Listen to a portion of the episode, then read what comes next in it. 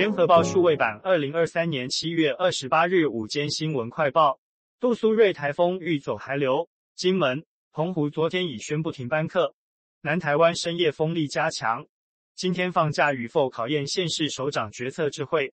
高雄、台南、屏东等县市，直到今天清晨才紧急宣布停止上班上课。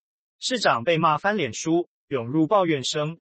下次可提早一点宣布吗？还有人不满呛说，都已经到了。但也有人说，怎么做都有人不满意。杜苏芮台风凌晨横扫高雄地区，路树倒塌。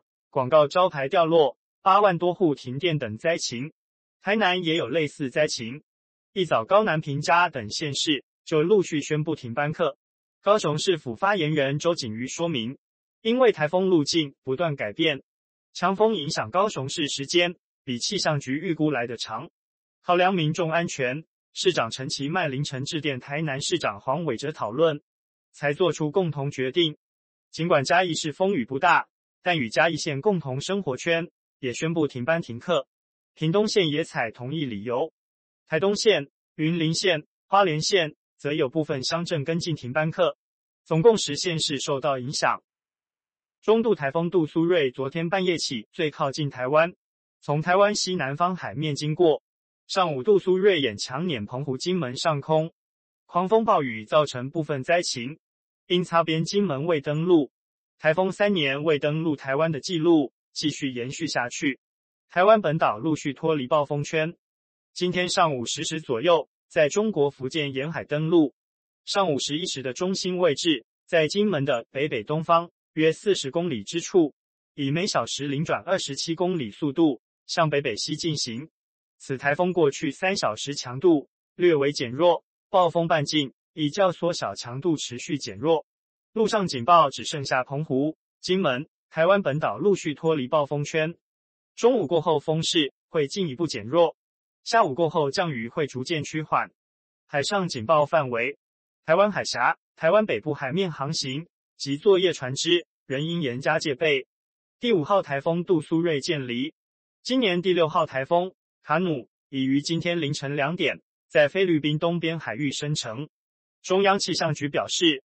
卡努目前仍在台湾东南东方约两千一百公里海面，以北北西方向前进，再转向西北方向，逐渐接近琉球海面。预估八月一日后最接近台湾，但不会登陆台湾。一百一十二学年分科测验成绩今天公告，考生届时可持分科测验成绩、学测成绩于八月时进行分发入学。受到去年分发入学红利影响。今年分科测验报名人数较去年大增，总报名人数四点二万人，更胜去年二点九万人。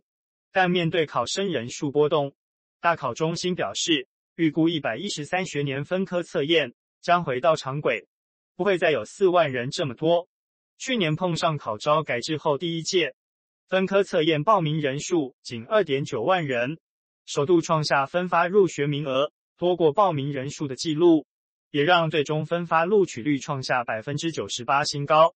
有鉴于去年因竞争者少、名额多，考生最终多分发上比预期更好的学系，眼见分发红利，也让今年分科测验报名人数大幅增加。大考中心代理主任黄翠娟表示，整体而言受到少子化趋势影响，分科测验报名人数近年均逐年下降，去年人数大暴跌。评估是遇上课纲异动所致，但也确实没想到今年又一次增加这么多人。男子李家修无照酒驾撞死王姓单亲父亲，以酒驾致死罪起诉，成为台北地院第一件选任国民法官参审案。法院本周两天开庭，一天评议，十名国民法官参与审判。人民法律感情对酒驾致死案想判多重，合议庭今天下午一时三十分揭晓。这是全国第一件酒驾致死案，由国民法官审理的判决。二零二二年十一月十三日晚间，李家修和友人在台北市忠孝东路四段夜店饮酒，翌日凌晨四时结束，李在台北市区酒驾狂飙，车行经行政院前忠孝东路地下道发生追撞，造成前车驾驶王姓男子翻车死亡。李酒测值每公升一点零八五毫克，案发后羁押迄今。检察官论告时，建议合议庭判处李有期徒刑七到九年。犯保协会也协助死者家属申请犯罪被害人补偿金，北检经审议核发七十三万余元，待垫后再向罹难求偿。路透二十七日独家报道，美国最快二十八日宣布对台军援逾三亿美元的军备，此举将可能激怒中国大陆。美国国会议员在二零二三财年国防授权法中，授权美国总统拜登可动用总统提拨授权。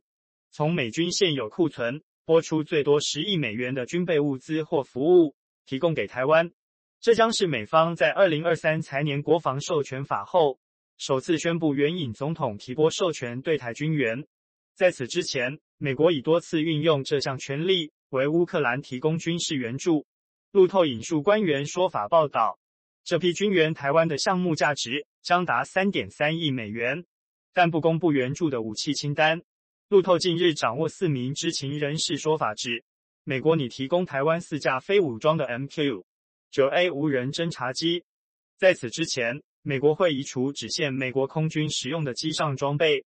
也有消息指出，另一个问题是由谁支付改装费用。路透提到，目前无法确定无人机是否仍在军援项目中。川普政府赶在卸任前宣布对台出售四架 MQ-9B 无人侦察机。这是比九 A 型更先进的机型，预计二零二五年份年初和年底两批交机。今日午间快报由联合报记者牟玉佩整理，语音合成技术由联经数位提供。